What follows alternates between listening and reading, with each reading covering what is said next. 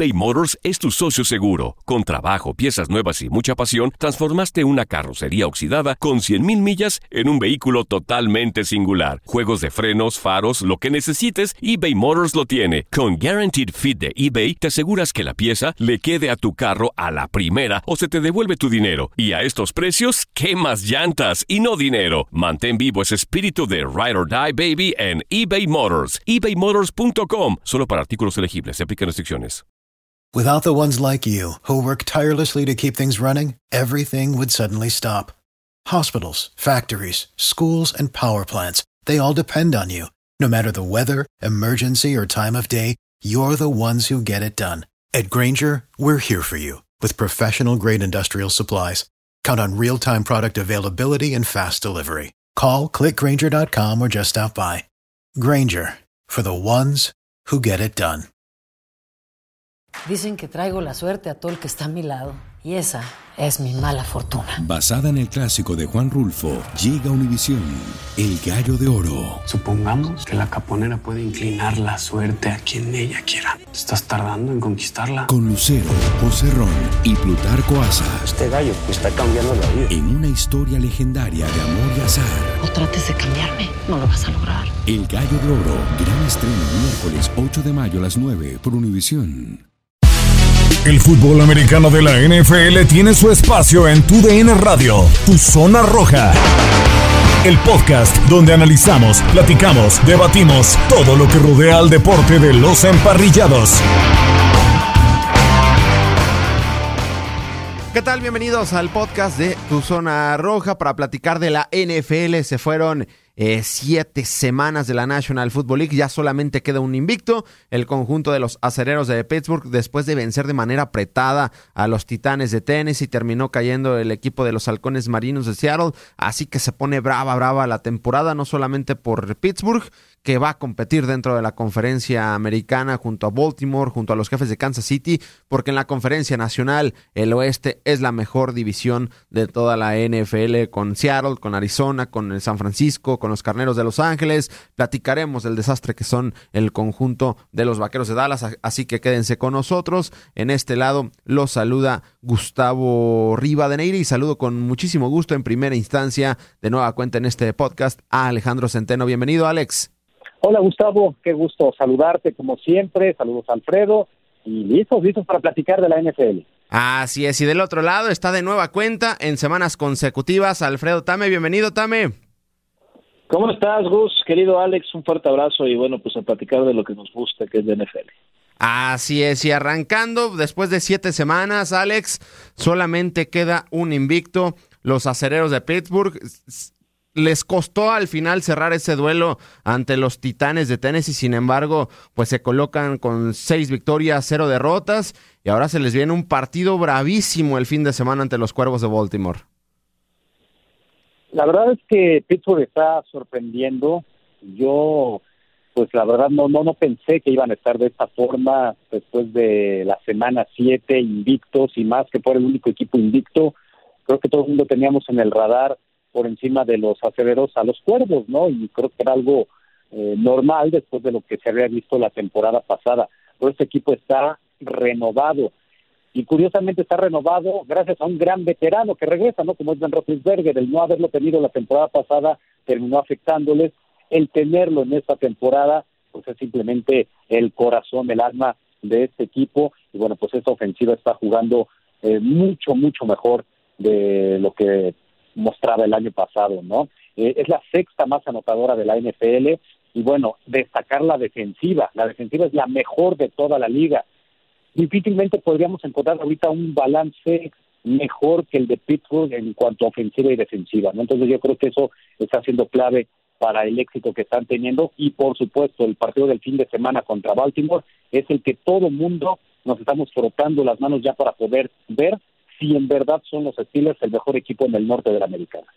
Alfredo, ¿qué te ha parecido hasta el momento la campaña de los acereros? ¿Lo esperabas? ¿Hay nombres nuevos en esa ofensiva? El Big Ben está de regreso, más allá de esas tres intercepciones que tuvo, sobre todo después de que tenían una gran ventaja ante el conjunto de los eh, Titanes de Tennessee. ¿Qué te ha parecido este año de los dirigidos por Mike Tomlin?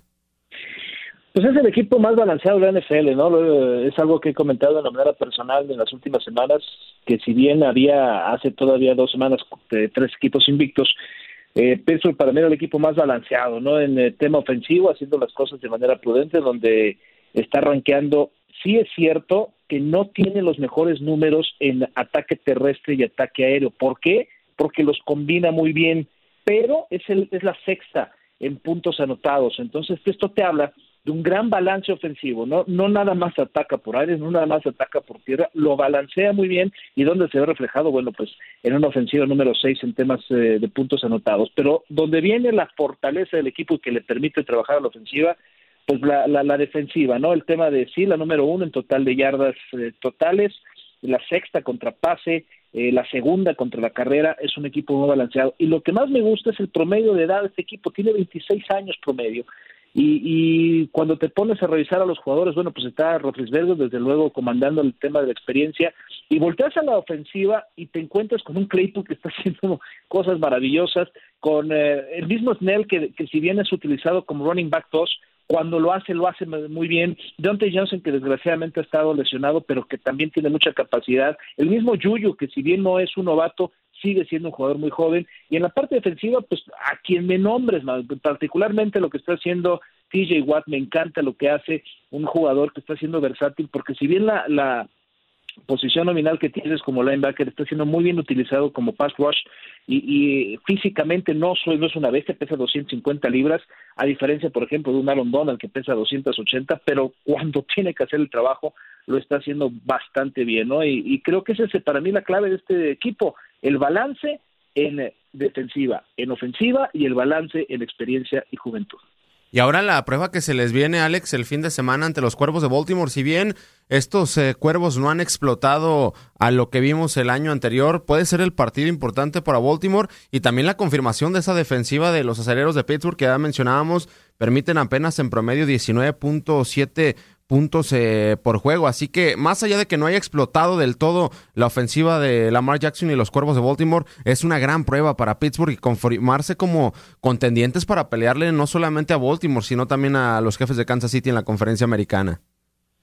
Es la prueba para Pittsburgh, definitivamente, porque hoy ya todo el mundo hablamos de que es el equipo invicto. Eh, creo que al principio de la campaña todos pensábamos que la americana iba a estar solamente entre Kansas City y Baltimore, que iba a ser difícil que alguno más se metiera en esta conversación. Y Pittsburgh está por encima de ellos en estos momentos. Así que sí, creo que los acereros, si quieren confirmarse como un equipo candidato verdaderamente a pelearle la conferencia americana a cualquiera de estos dos, es justamente el partido del fin de semana contra Baltimore, la gran prueba de fuego para, para los Steelers, porque además el partido va a ser en Baltimore y ahí bueno, pues obviamente los cuervos van a tener eh, pues algo de ventaja por ser precisamente un, un, pues un equipo local, aunque es cierto, eh, hoy en día pues la localía eh, puede ser relativa sin el público por todo lo que está pasando, pero pues al final Pittsburgh es el que tiene que hacer el viaje, se tienen que meter a la casa de los cuervos y, bueno, pues obviamente es el partido, repito, que todo el mundo estamos esperando ver. Pero sabes qué, para Baltimore también es la prueba de fuerza. Exacto. Porque así como decimos que, que Pittsburgh eh, a lo mejor no ha enfrentado a rivales tan fuertes a lo largo de la temporada, hasta ahora que enfrentó a Tennessee y que salió avante, y, si bien en la segunda mitad les costó trabajo, pero salir con la victoria de Tennessee no era fácil. Para Baltimore también va a ser una prueba de fuego, porque sí pensábamos que era uno de los favoritos junto con Kansas City, casi casi ya en automático eran los dos que iban a pelear por la conferencia americana, no, está Pittsburgh, entonces es, es la prueba de fuego para ambos, ¿no? El que salga eh, con el triunfo y sobre todo la manera en que lo haga, creo que les va a dar muchísima confianza para lo que resta de la campaña. Y bien lo dice Alex, eh, Alfredo, porque revisando, pues el, las estadísticas de los Cuervos de Baltimore, los standings, pues tienen récord de cinco victorias y una derrota y solamente le han ganado a un equipo con récord ganador, que fue en la semana 1 ante los Browns de Cleveland. Después le ganaron a los Tejanos de Houston, cayeron ante los jefes de Kansas City, le ganaron a Washington, le ganaron a Cincinnati, le ganaron al conjunto de las Águilas de Filadelfia, pero en rivales contendientes que fue ante los jefes de Kansas City, se vieron hasta mal y en su propia casa en el M&T Bank Stadium. Ahora tienen otra prueba para despertar, como bien lo dice Alex, estos cuervos de Baltimore, porque no han despertado más allá de ese récord de cinco victorias y una derrota. Es que, bueno, cabe mencionar, eh, yo puse a Pittsburgh como finalista de conferencia. ¿eh? yo sí creí en ellos desde el principio. Yo puse a Baltimore enfrentando a Pittsburgh en final de conferencia. Yo en quien sigo teniendo mis dudas es en Kansas. Pero eh, yo, yo mi punto de vista es que creo que la prueba es más bien para Baltimore. El, que tiene la presión es Baltimore. No puede perder este partido. Ya, ya ponerse de diferencia dos juegos con eh, tu rival inmediato como somos Steelers sería verdaderamente una cuestión difícil. O sea, creo que la prueba es para los para los Ravens, o sea, entendemos que Pittsburgh tiene la capacidad ahorita de ser el equipo invicto y que todo el mundo está hablando de ellos, pero si pierden el partido no pasa nada, ¿eh? O sea, se van a poner en el mismo récord que los Ravens y es un rival divisional en el cual se lo van a volver a topar, o sea, no pasa nada. Pero si los Ravens pierden, se van a poner a dos juegos de diferencia de los Steelers y eso sí puede ser algo complicado, eso sí puede ser algo tenebroso y la ventaja que traen obviamente los Ravens es que vienen de semana de descanso, la grave problemática que han tenido es establecer el ataque terrestre, ¿no? Mark Kingdom que se lastimó y con un tándem de tres corredores haciéndole ahí eh, la rotación es muy difícil. Me parece que mientras Edwards, mientras Dobbins y mientras Ingram no puedan establecer un ataque terrestre y se le siga dejando la responsabilidad a la mar, eh, se vuelve un equipo predecible. Y cuando tú pones a los Ravens a tener que lanzar a la mar, ya hemos visto las consecuencias, lo vimos con los Chiefs, como bien lo dijiste, y los remontamos un poco a los playoffs de la temporada pasada cuando los eh, Titans hicieron lo propio. Creo que es el, plan de ataque de los Steelers, van a saberlo hacer muy bien. Para mí va a ser un partido que se va a acabar resolviendo por uno o dos puntos, que además no tienen acostumbrados a esos resultados entre estos dos eh, equipos, pero yo creo que la ventaja se la va a, el partido lo va a acabar sacando Steelers por la presión que tiene el equipo de Ravens. Ojo, yo insisto, la presión hoy en día en este partido es más para Ravens que para Steelers. Y aprovechando que estamos ahorita con los eh, Ravens, Alex, pues esta semana firmaron para el equipo de prácticas al experimentado Des Bryant. Parece que es una historia de superación, empieza a saber lo que cuesta tener un lugar dentro de la NFL y uno pareciera, uno pensaría, mejor dicho, que Des Bryant llega a los 37, 38 años, ¿no? Y tiene 31 años de edad. Va para el equipo de prácticas, pero ¿qué impacto crees que pueda tener Des Bryant de nueva cuenta en la NFL? Porque en tres años, pues la NFL ha cambiado demasiado en velocidad. No sé cuánto se haya perdido Des Bryant. Por ahí lo veíamos en el receso de temporada entrenando con Patrick Mahomes y se ve que hace las rutas bien, pero es muy diferente a los entrenamientos allá a un juego como profesional. No sé cómo ves este regreso de Des Bryant a la NFL, por lo menos al equipo de prácticas. Pues mira, la verdad es que es una incógnita, es un es algo que él ha estado buscando ya desde que se fue de los Vaqueros de Dallas, pero no sabemos cuál va a ser su estado físico. No es lo mismo estar entrenando todos los días a tener eh, entrenando todos los días con un equipo, a tener la disciplina del entrenamiento, de las prácticas, de, de lo que conlleva ser un jugador profesional, a estar cuidándote o mantenerte bien físicamente para recibir la oportunidad. Yo creo que eh, tendrá que ponerse a tono si en algún momento busca pues regresar no a un roster activo. O sea, Des Bryant no juega desde 2017, estamos hablando de tres años parado, ¿no? Eh, como dices, no sabemos qué tanto le vaya a afectar. Es una incógnita, pero bueno, al final de cuentas también eh, algo que no ha funcionado en el equipo de los Cuervos es precisamente el ataque aéreo, ¿no? Eh, en general creo que ha sido muy limitado el, ataque de estos Cuervos de Baltimore.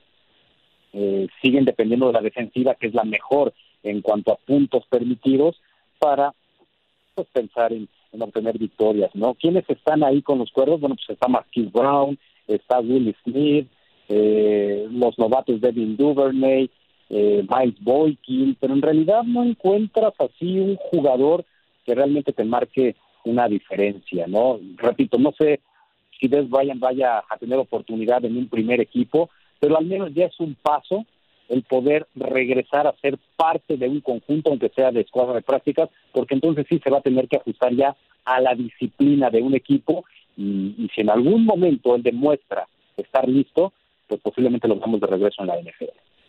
Y cambiando de conferencia, nos vamos a la conferencia nacional, a la división más peleada de toda la NFL. El oeste, donde la lideran los halcones marinos de Seattle, después Arizona, luego los carneros, al final 49, todos eh, con récord positivo a comparación de lo que sucede en el este de esa misma conferencia, Tame. Y no sé si el domingo pasado, en ese partidazo en Sunday Night Football, el conjunto de los Cardenales de Arizona le mandó un bravo mensaje a la NFL de que van a competir por lo menos por esa división y los halcones marinos de Seattle pues se encontraron un equipo que hiciera más puntos que ellos y al final ya les costó tener una de las peores defensivas de toda la NFL. Es que es la división donde te encuentras al mejor jugador de la liga, en donde veo muy difícil que alguien le pueda quitar el MVP a Russell Wilson. Te encuentras con el equipo más sorpresivo de la, de la liga, como ha sido Arizona te, te encuentras con el segundo equipo más balanceado, como lo son los Rams, tanto en la ofensiva como defensiva, y te encuentras con el subcampeón, que en cualquier momento tiene que reaccionar, y lo ha hecho bien en las últimas dos semanas, recuperando un poquito de ritmo después de que había mucha eh, tela de juicio alrededor de ellos, que desgraciadamente se han acompañado de muchas lesiones. Eh, recordemos que en esta ocasión, en esta temporada, hay un invitado más en los playoffs, y todo indicaría que dentro de los cuatro campeones de división, más los tres que se van a acabar metiendo, la verdad es que volteas a ver el resto de las eh, divisiones y podríamos tener algo histórico, ¿no? Los cuatro equipos se podrían meter, o sea, el campeón y los tres, porque volteas a ver a Minnesota, a Chicago y a Detroit, no ves por dónde. Volteas a ver Atlanta, Carolina podría dar un poquito de, de saltos, podría ser, pero pues la verdad es que comparándolo con los demás no lo veo. Eh, lo, mi, mi, vaya, hay que hablar del, del este, ¿no? Con Dallas, eh, Washington, Filadelfia y Gigantes, ¿no? Vaya, me parece que dentro de la conferencia nacional, eh, los números lo hablan, tenemos a la peor división, tenemos a la mejor división, pero lo que me encanta es la variabilidad que encuentras en este en esta división, ¿no? Con un Russell Wilson que insisto no lo vas a quitar del MVP, con un Jared Goff que está regresando de manera extraordinaria a liderar un equipo que que me parece tiene para poder competir no solamente la, la, conferencia, sino en tema Super Bowl. Y, bueno, pues un Kyler Murray que es agresivo, que es el mismo prototipo Russell Wilson. Eh, la diferencia de edad pues es significativa con 23 y, con 26 y 31 años, pero al final del día es algo que llama la atención. Perdón, dije 20, eh, es 23 y 32 años la diferencia, o sea, son 11 años de diferencia los que se llevan, pero al final del día me parece que lo que estamos viviendo en esta división no lo estamos viviendo en ninguna otra, lo vamos a poder llegar a vivir en algún momento, creo que en la división norte de la conferencia americana, cuando Bugo tenga más confianza, cuando Baker tenga más confianza, cuando Jamal eh, tenga lo propio, pero bueno, regresando al tema, me encanta lo que está pasando con esta división. Eh, tienes uno de los mejores coaches con eh, Sean McVay, tienes uno de los más experimentados, como lo es eh, Carroll. Vaya, ¿qué más te puedo ofrecer? La verdad es que es muy poco. Me encanta esta división y de aquí pues tendría que estar saliendo hasta al menos ahorita el campeón de la NFL de este año. Y además son cuatro coaches que tienen mentalidad ofensiva, más allá de la experiencia de Pete Carroll, los otros tres pues son muy jóvenes, ¿no? Cliff Kingsbury, sean McVay, Cal Shanahan, el futuro totalmente en cuanto a entrenadores en jefe de la NFL. Alex, ¿qué te ha parecido este oeste de la eh, conferencia nacional, liderados por unos halcones marinos de Seattle, por quizá el futuro MVP de la NFL, Russell Wilson, pero bueno, también ese equipo de Seattle tiene una defensiva que se vio evidenciada el pasado, el pasado domingo. Me parece que lo que estamos viendo en el oeste es brutal. Yo he pensado también que pudieran calificar los cuatro sin embargo, creo que no se va a dar por una simple razón. Se enfrentan todos entre ellos y ahí van a perder partidos, obviamente, que al final en las cuentas, al menos el que quede en el último lugar, creo que no le va a alcanzar para meterse a los playoffs. Porque tenemos en el sur a Tampa Bay y Nueva Orleans, que me parece ambos van a estar en postemporada. Sí, ahí es donde rompe. Ahí es donde rompe. ¿Perdón? Ahí es donde rompe justamente con Tampa Bay y con Nueva Orleans. Sí, sí, sí. Digo, eh, justamente, ¿no? También lo he platicado en otros espacios. Digo, a mí me encantaría ver a los cuatro del oeste. Pero para ver a los cuatro del oeste, tendría que o Tampa Bay o Nueva Orleans tener peor récord que el último lugar en el oeste. Y eso no sé si se vaya a dar, sinceramente, ¿no? Eh, vaya, eh, es una situación muy complicada. Yo creo que Chicago en algún momento sí se puede caer, porque bueno, ya vimos que a Chicago le cuesta mucho trabajo anotar puntos, su defensiva es bastante buena, pero su ofensiva es muy limitada, sobre todo en zona roja. Entonces, Chicago se puede caer, digamos que Green Bay gana la división, que Tampa Bay gana su división. En el oeste, sinceramente, no sé quién va a ganar la división. Ahorita es Seattle el número uno, pero con esa defensiva pudiera ser el talón de Aquiles de los Seahawks en lo que resta de la temporada. Y así como ahorita están como número uno los Seahawks, podrían terminar la temporada como el último lugar de la división. Porque de verdad, en el oeste todo puede pasar. Entonces, yo no me atrevo a decir quién va a ser el campeón de esa división. Sí creo que van a calificar tres de esa división y que el último lugar se va a quedar fuera por nada.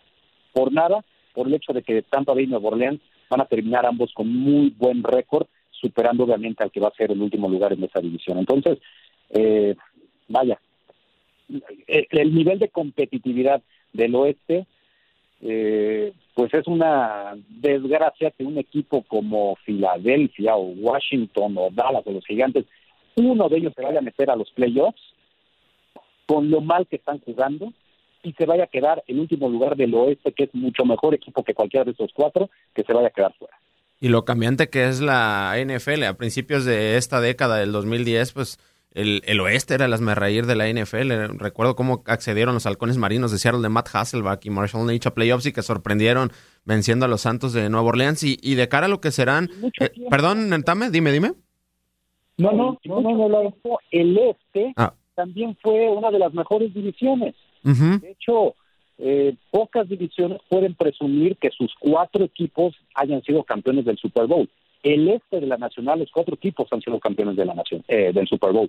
Sin embargo, pues esas épocas en las que eran de los mejores equipos, pues han quedado lejos, ¿no? Y hoy son de las mejores de la liga. Así es la NFL de cambiante. Exactamente. Los halcones marinos accedieron a playoffs con récord de siete victorias y nueve derrotas y ahora son potencia, pero como bien lo dices Alex, así cambia la NFL y ahora sí, vámonos a la peor división de, la NFL porque más allá que sea, de, sea la peor división, es la más ganadora en la historia de la NFL y hay equipos mediáticos dentro de esa división, eh, eh, Alfredo, el este de la conferencia nacional, pues estos vaqueros de Dallas pues se perfilaban en un principio de temporada ganar su división, ahora prácticamente todo ha cambiado, ya empezaron a dejar ir algunos jugadores a la defensiva, no sé si vayan a jugar con su tercer mariscal de campo el próximo domingo por la noche ante las Águilas de Filadelfia, pero la verdad es una verdadera tristeza lo que está sucediendo con el conjunto de los eh, Cowboys. El, el coordinador ofensivo Kellen Moore está evidenciado de que le hace falta mucha experiencia para tener un puesto de esos.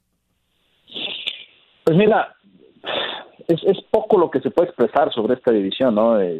Creo que lo que más en común tienen es que los dueños son pésimos.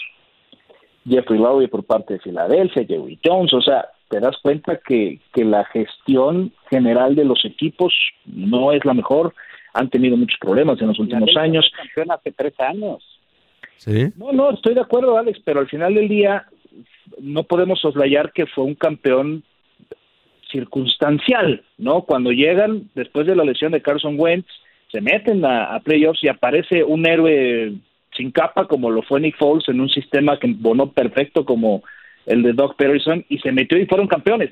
Pero creo que es un campeonato circunstancial, no fue tralachado, no fue trabajado, no fue construido. similar a lo de los gigantes de Nueva York en la década también fueron campeones. Fue una temporada donde cerraron muy bien y después prácticamente no ha pasado nada. No son equipos que hayan marcado alguna época, a cinco, cuatro, cinco, seis años yo te aseguro que ahora que estamos viendo una caída con los Patriots, tanto el dueño como la gestión del equipo no te van a permitir que se extienda a cinco o seis años. O sea, a eso me refiero. Son dueños que no tienen la experiencia. Vaya, fue productor de Jerry Maguire, el dueño de Filadelfia. O sea, no tienen la experiencia suficiente para subsanar cuando un equipo se cae. Y lo mismo que ha pasado con Gigantes. Cuando llegó Eli Manning, todo parecía que podía ser enorme, se meten a los Super Bowl, los gana, etcétera, pero al final del día no han tenido la capacidad de reconstruir cuando se han venido eh, temas encima. O sea, hoy ves un partido que nos tocó el jueves pasado, el de Gigantes contra Filadelfia, y, y, son de esas películas en donde pues las parejas de tontos, ¿no? Donde la ves, te ríes, te divierte, pero es dramático verlo. O sea, hay demasiados errores y, la verdad es que a mí, por ejemplo, en el tema de Carson Wentz, se me hace un extraordinario coreback. Lo que hace con un equipo más parchado que camisa de, de, retirado, lo hace muy bien, pero no tiene los elementos necesarios. Ahora se habla de que le quieren hacer un trade a, de, de, de Zach Ertz, el único receptor sano que tiene o el único receptor con el que ha tenido capacidad. Ahora suena que lo pueden hacer un trade. O sea, insisto, hay muchas cuestiones en el manejo de los equipos que se ve reflejado. Pero más allá de eso, ya en el campo, eh, lo de Dallas es dramático. Eh, las declaraciones que dan los jugadores de decir que no están a gusto con McCarthy tiene que ser consideradas. Tendría que ser una alarma roja. Y, bueno, pues lo principal y que seguimos pidiendo todos los aficionados y más los que son de Dallas como Alex es que Jerry Jones no puede seguir siendo gerente general y dueño, ¿no? Eso es algo que tendría que suceder de manera inmediata, un cambio inmediato, no se va a dar, no va a producirse en estos momentos, pero lo que el futuro que se vislumbra para Dallas cuando desgraciadamente es una división en donde eh, eh, la, defensiva no está dando absolutamente nada, eh, en donde la línea ofensiva llegó a ser la mejor de la liga y hoy no, no tapa absolutamente nada, es un equipo que, que no pinta para bien. Ojalá pueda haber cambios porque lo merece su afición. Sí, esa línea ofensiva que por mucho tiempo se presumía de ser la mejor, se retiró Travis Frederick, ahora Zach Martin se lesionó, Tyron Smith también se lesionó. ¿Qué te parecen estos vaqueros de Dallas que en un principio de temporada, Alex, sí veíamos lo débil que es esa eh, división y pareciera que por eh, los elementos a la ofensiva que tenían se llevarían sin ningún problema ese este de la conferencia nacional, pero pues esa defensiva no, no, no para nada, ya se le fue Everson Griffin, vimos a Kyle Allen en la primera mitad de ese juego ante de Washington ante los Cowboys luciendo como si fuera Peyton Manning, la verdad no sé qué opinión tengas de estos vaqueros de Dallas. Son un desastre, son un desastre y además es un equipo sin alma sí entiendo que a Mike McCarthy le ha costado muchísimo trabajo pues implantar su sello, su personalidad, eh, lo, que se buscaba, ¿no? Con un coach que ya fue campeón del Super Bowl. Lo cierto es que este equipo juega peor que el año pasado y mucho peor que lo que hacía con Jason Garrett, ¿no? Eh, la, situación de Dallas es dramática por el hecho de que sí había expectativas al principio de la temporada, se generó un equipo de nombres, pero no de hombres, ¿no? Llegaron eh, con bombo y platillo o jugadores como Everson Griffin, en efecto, que ya sus mejores años pasaron y por eso lo dejaron ir los, los vikingos de Minnesota. Llegaron Gerald McCoy, que se lesiona antes incluso de que arrancara la temporada. En el primer entrenamiento con utilería, se lastima Gerald McCoy, que se esperaba fuera puntal en la línea defensiva les, eh, Don Terry Poe ha sido un auténtico petardo, ¿no? Llegó también procedente de Carolina, no pasó absolutamente nada con él. Sean Lee ni siquiera ha podido arrancar la temporada porque se la pasa lesionado. Un hombre que es muy bueno, pero que es de cristal. Ya Dallas tendría que empezar a deshacerse de estos jugadores. Sí, sí, son muy buenos, pero no me sirve de nada que estén lesionados. Leighton Van Der Esch es otro caso similar. Sí, muy bueno lo que tú me digas, pero también lo ves hoy se lesiona. Entonces también habría que empezar a buscar cómo reforzar a este equipo. Y bueno, en la secundaria dejaron ir a Byron Jones, dejaron ir a Heath Miller y bueno, pues el novato Trevon Diggs creo que tiene una buena pinta, un buen futuro, pero pues no deja de ser eso, un novato. Y los profundos, pues la verdad es muy complicado que te aguanten coberturas cuando la línea defensiva es incapaz de presionar. Ahora, Mike Nolan es amigo de Mike McCarthy y entiendo que lo tenga ahí simplemente por eso, porque su capacidad como entrenador, como coordinador defensivo, ha quedado de manifiesto que en la NFL simplemente no le da. Hacía seis años que Mike Nolan no coordinaba una defensiva. Había pasado en las últimas campañas como entrenador de linebackers en algunos equipos y no pasaba de ahí. La última vez que fue coordinador defensivo fue en 2014 con Atlanta y esa defensiva fue la peor de la NFL ese año. Entonces, ¿cómo puedes traer o rescatar auténticamente de la nada a un coordinador defensivo que simplemente no funciona en la NFL, ¿no? Entonces, bueno, ese es un, un punto a destacar. Eh, de Marcus Lawrence, un tipo sobrevalorado, hace dos temporadas tuvo una buena campaña, tuvo de hecho dos muy buenas temporadas, que fue 2017 y 2018. En 2019 firma un contrato por cinco años y 105 millones de dólares y en las últimas dos temporadas en total ha registrado seis capturas. Es un tipo sobrevalorado. Dallas tendría que correrlo, deshacerse de este tipo de jugadores, o sea, no puede ser. Y bueno, obviamente a la ofensiva también había muchas expectativas, pero cuando no tienes una línea ofensiva, se retira Travis Frederick, lesionado Tyron Smith, lesionado el otro tackle, Lael Collins, eh, lesionado Zach Martin, eh, Joe Looney, que fue el centro que arrancó la temporada en lugar de Travis Frederick, se lesiona, también está fuera. Entonces tienes que recurrir al novato Tyler Valladas. Eh, Connor Williams de un lado, no bloquea absolutamente a nadie. Luego, Brandon Knight, que era el tackle que tomó el lugar de Tyler. No, si te vas uno por uno, vamos a acabar en, en depresión. Resulta que también se lesionó la semana pasada o hace dos semanas y entonces tenés que usar a un tercer tackle ofensivo del lado izquierdo, del lado ciego del coreback. Entonces, bueno, perdón, en resumidas cuentas, Dallas es un desastre. Necesita una reconstrucción total.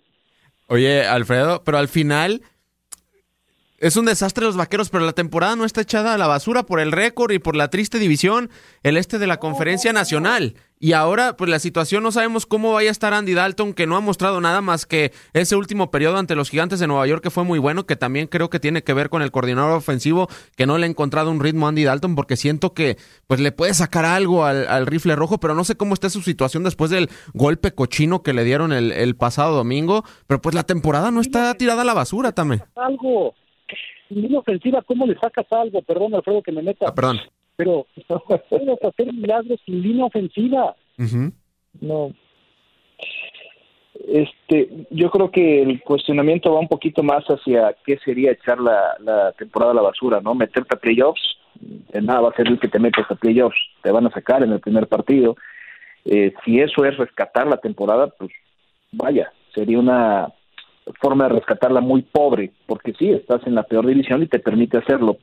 Eh, yo creo que más bien la forma de rescatar la temporada es sacando a los jugadores que ya no te sirven y empezando a darle oportunidades a los que creas que pueden hacerlo, eh, mover un poquito desde ahorita las negociaciones en agencias libres, eh, plantearte un escenario que va a ser un problema verdadero el próximo año, como va a ser el tope salarial, entonces, yo creo que eso sería rescatar la temporada. ¿eh? Yo, el que se metan a, playoffs, pues, pues qué bueno que lo vayan a hacer, ¿no? Pero contra el equipo que lo vayas a poner ya en una instancia de playoffs no van a tener absolutamente nada que hacer.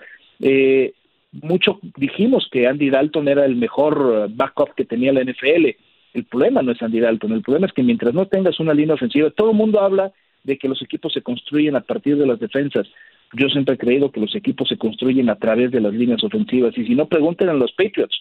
El éxito que tuvo Tom Brady con Bill Belichick durante 20 años fue que siempre tuvo una línea ofensiva exitosa, extraordinaria, y que quien le diera a correr el balón, fuera quien fuera, lo hacía muy bien. Y la protección que le daba a Tom Brady de poder encontrar al receptor que fuera era extraordinaria.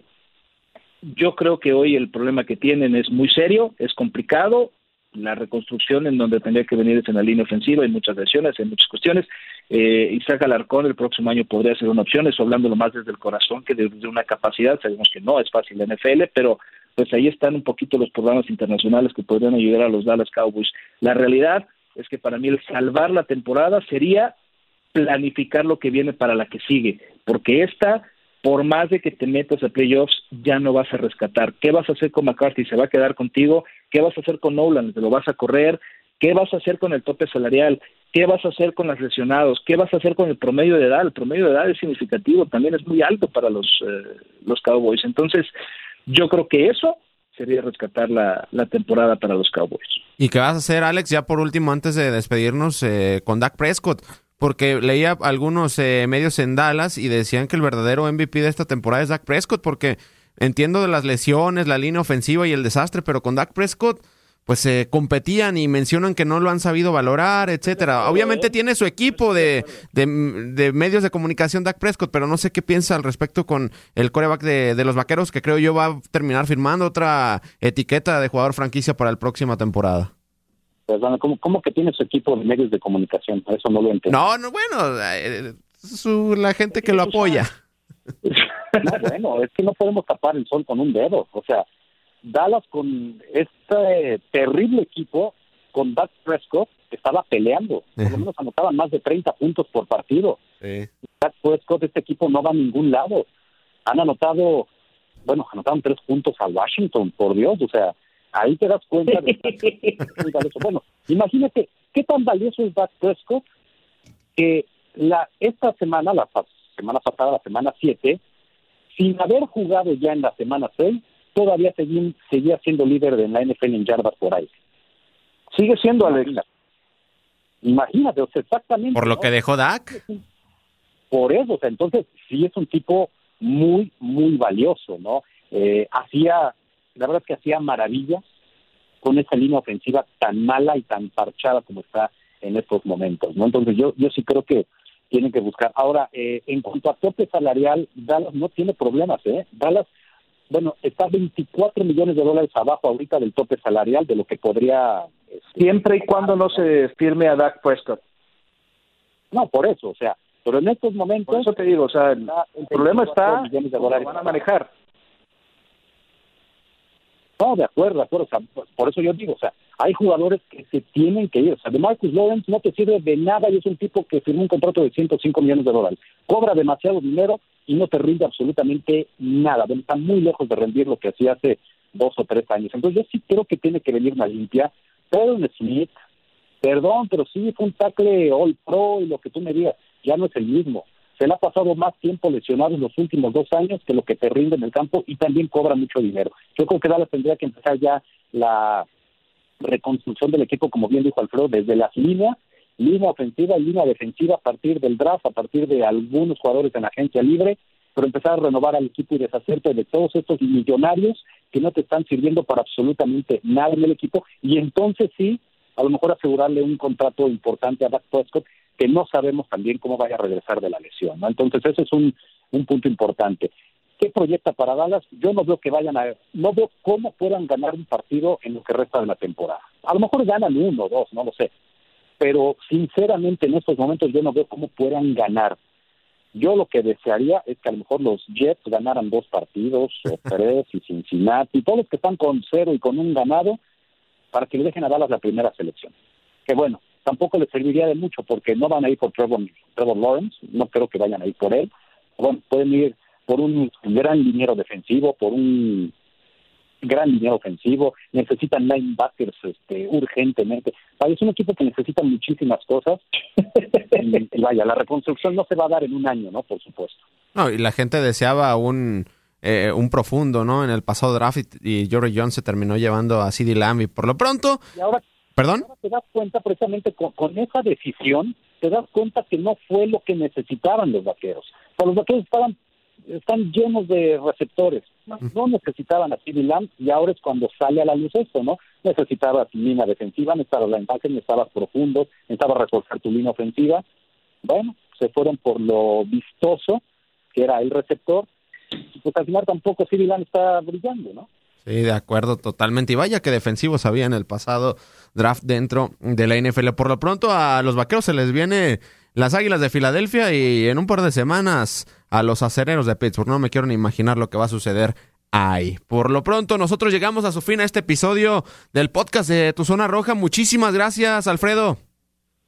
Gracias, solamente un par de noticias importantes. Eh, justamente Trevor Lawrence se dice que si le tocara jugar con los Jets renunciaría al draft. Entonces eso es una campanada fuerte para las expectativas de los Jets y para el resto de los equipos. Y la otra es que se anuncia que se espera tener el 20% de asistencia para el Super Bowl. Entonces esto es una noticia también que vale la pena resaltar. Gracias Alex, gracias eh, Gus y gracias por habernos Y que en el estadio de Tampa han recibido cierto número de, aficionados y eso es una, la verdad, eh, gran noticia. Ojalá se siga cuidando toda la gente. Muchísimas gracias Alex. Yo no sé si es una gran noticia que estén dejando entrar a la gente a los estadios, sinceramente, Gus. Creo que es una noticia que... Fíjate. Son cuestiones que... Que ahorita que mencionas eso de afición de estadios, en la NFL ha estado reducido, pero he visto algunos partidos de fútbol americano colegial de Clemson, de Alabama, y no creo que sea el 30% de afición, pero bueno. No, no, no. Yo también he visto algunos partidos y están llenos, bueno, no llenos, pero al menos al 50 o 60%. Pero ¿sabes qué es lo más dramático? Que cuando pasan las tomas de las tribunas, la gente está sin cubrebocas. Exacto. Eso es lo preocupante. Y ahí es cuando te das cuenta de por qué pues, esta situación tan terrible que es la pandemia sigue sin bajar, ¿no? De acuerdo, totalmente. Pues nosotros llegamos a su final a este podcast de Tu Zona Roja. Alfredo Tame, Alejandro Centeno y un servidor, Gustavo Rivadeneira. Llegamos a su fin. Pero te esperamos con más emociones en el siguiente episodio de Tu Zona Roja.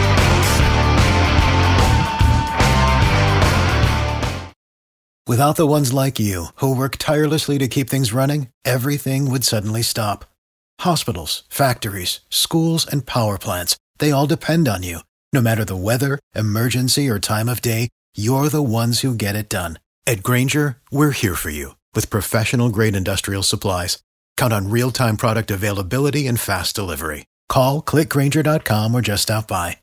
Granger for the ones who get it done. Dicen que traigo la suerte a todo el que está a mi lado. Y esa es mi mala fortuna. Basada en el clásico de Juan Rulfo, llega Univisión, El Gallo de Oro. Supongamos que la caponera puede inclinar la suerte a quien ella quiera. ¿Estás tardando en conquistarla? Con Lucero, José Ron y Plutarco Asa. Este gallo está cambiando la vida. En una historia legendaria de amor y azar. No trates de cambiarme, no lo vas a lograr. El Gallo de Oro, gran estreno miércoles 8 de mayo a las 9 por Univisión.